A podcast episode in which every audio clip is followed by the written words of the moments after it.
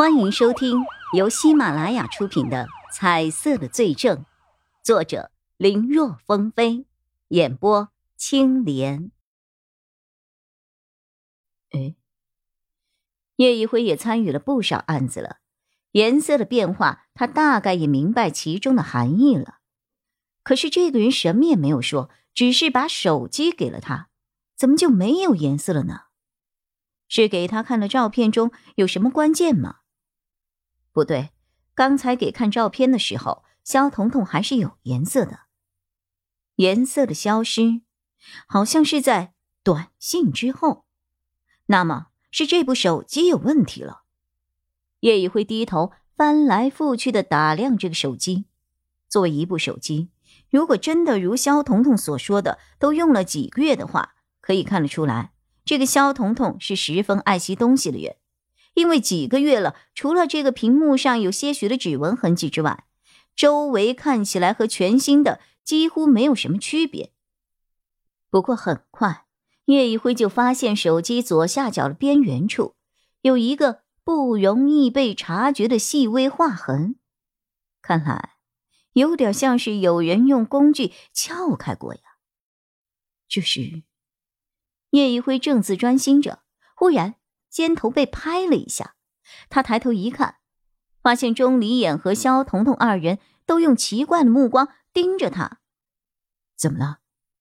怎么了？刚才我们说的，你怎么看呢？呃，你们说什么了？叶一辉刚才注意力都在手机上，根本没有留意二人说的是什么。我们说，哎呀，算了算了算了，先说你的吧。看样子你是有什么想法了。钟离眼察觉到叶一辉似乎有什么发现，呃，也说不上什么想法。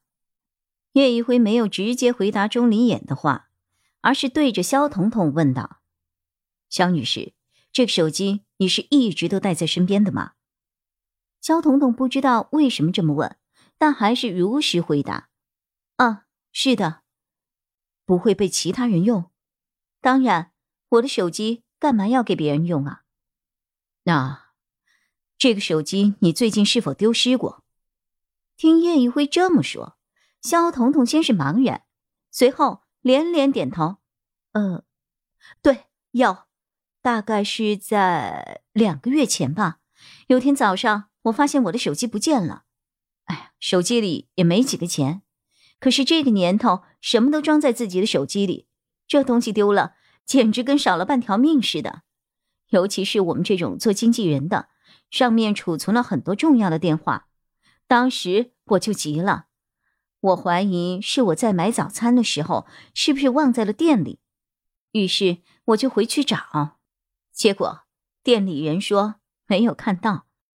在那个时候，店里一个吃早餐的姑娘问我在找什么，我就跟她说我的手机丢了。他问我我的手机是什么样子的，我描述了一下后，他就拿出来给我了。他说自己无意中捡到了我的手机，就在店里等着我。当时我还想好好感谢一下这个姑娘，可惜人家说着急着上班就走了。因为早上的人比较多，我也着急，名字最后我都忘了问了。对了，这个事情您要不提醒。我都快忘了，怎么有问题吗？不光他好奇，钟离也也好奇。你的意思是，这手机被人动过手脚了？我也不太确定，只是怀疑是否有这种可能而已。说着，叶一辉拉了拉钟离也，出了审讯室。凶手为何能够选择在欧阳青兰视频完之后动手？会不会凶手早就知道了他们的作息和日程呢？他开空调，刻意混淆欧阳青兰的死亡时间，就是想要让我们怀疑肖女士，然后给我们制造一些麻烦，好留下充足的时间去隐藏自己。不过，这些也只是我的推测，还要检查一下手机才可能知道。在取得了肖彤彤的允许后，他们将手机送去了技术科。不多时，他们得到了一个结果，和叶一辉想的一样。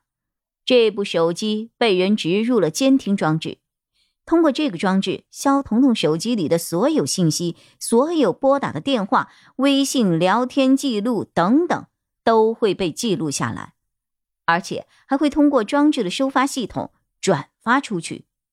此外，它还自带定位功能，发送的信息十分频繁，这样就造成散热方面出现了问题。从而引发了一系列程序方面的问题，所以才会出现大量异常消耗流量的情况。可惜，警方检测的时候，信号接收方的频率暂时没有应答，推测可能对方已经撤掉了，无法追踪。不过，仅凭这一点，已经算是前进一大步了。但暂时还不能排除肖彤彤的作案可能性，因为这一切也有可能是他自编自导自演的。具体的还要找到那个交给肖彤彤手机的人。如果当真如肖彤彤所说，遗失过手机有第三个人接触过，那么捡手机的人、改造手机的人和凶手之间又是什么关系呢？会不会是同一个人呢？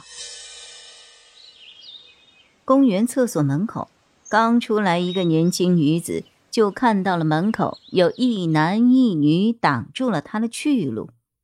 女的她认识，叫钟离眼，以前她盗窃的时候曾被对方抓过。至于男的，她不认识。两人能走到一起，显然对方也是一名警察喽。哼哼，两位警官，不知道是找我有什么事情吗？我最近可是很老实，没有偷没有抢的，我全凭挥洒汗水赚几个辛苦钱呢，是吗？